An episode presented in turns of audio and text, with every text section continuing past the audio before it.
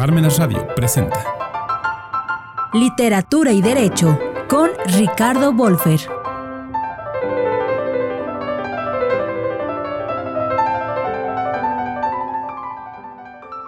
Nos habla de la ineludible simbiosis entre policías y ladrones. El policía Miguel logra infiltrarse en una banda de contrabandistas y poco a poco se parece más a los delincuentes que va a vigilar, ya sin importar si eso sucede voluntariamente. A grado tal sucede esto que en algún momento de la trama parecen estar a punto de emparentar Miguel y el ladrón Ingo. Por otro lado, cuando se aleja el compinche de Ingo, Moraes, el policía y el ladrón comienzan a hacerse íntimos Incluso Miguel convence al delincuente de no matar al novio de su hija, a quien Ingo considera un abusivo por ser mucho mayor que la joven adolescente. Ingo lo perdona bajo el argumento de Miguel. Tienes que darle una oportunidad a tu hija de descubrir por sí misma qué es lo mejor para ella. No importa que en eso se rompa la cara. ¿No es así como se aprende? en parte producto de su entorno social, con la inteligencia suficiente para ser un buen delincuente. En voz del narrador establecemos que Ingo es producto de una familia de clase media, con un padre ausente, y que si ingresó al contrabando fue por influencia de sus primos.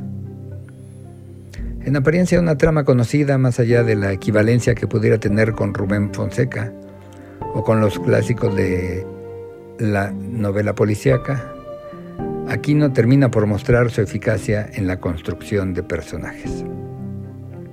El fenómeno delincuencial fascina a los autores policíacos ante la aparente imposibilidad de comprender la hechura de un delincuente, violento o no, que termina por oponerse a la sociedad y a sus leyes. Las teorías de la peligrosidad penal, de la imputabilidad penal y de la culpabilidad penal parten del supuesto de un individuo autónomo y estructurado, con la capacidad plena de decidir.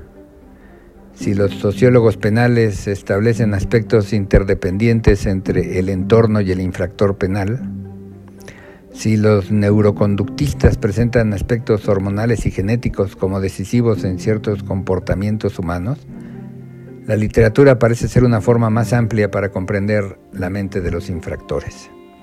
Sin embargo, durante los procesos penales poco se establecen estos supuestos. Se considera igualmente sancionable al, homicida adinerado universitario que al homicida proletario y analfabeta. Para el derecho penal, los dos son sujetos de castigo. Se dice que los jueces penales deben individualizar la pena, pero muy rara vez se hace un estudio estructural del reo. Los delincuentes de aquí no se comportan de un modo al delinquir y necesariamente se comportarán de otro modo ante el juez y por supuesto tendrán otra conducta adentro de la cárcel. Como los zampones reales, estos delincuentes literarios, a veces capaces de matar por creer que protegen a sus hijos, a veces tan necesitados de un amigo como toda persona, tienen una personalidad que difícilmente se modificará con una sentencia. El propio policía por momentos se identifica con estos hombres más de lo que hubiera esperado al principio. El libro de Marsal indirectamente nos lleva a plantearnos si es viable la reinserción social. Cuando un delincuente es funcional en su entorno, incluso tratando de ser un padre comprometido, o preocupándose de un perro como lo hace Miguel al rescatar un cachorro luego de una operación policíaca, cabe preguntarse qué se espera del encierro carcelario. La teoría de la reinserción social se opone a la franca venganza social. Mientras en otros países se practican mutilaciones como castigo o matan a ciertos reos, esto solo puede ser entendido como una venganza contra quien comete delitos graves. Aunque en México está prohibida la pena de muerte, dependiendo de la edad del delincuente y de los años de cárcel a compurgar, se pueden dar cadenas perpetuas.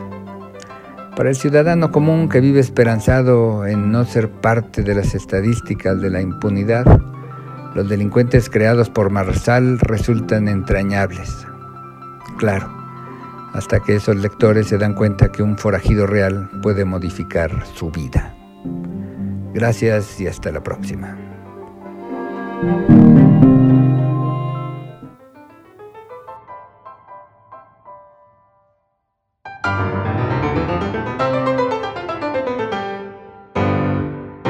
Palmenas Radio presentó Literatura y Derecho con Ricardo Wolfer.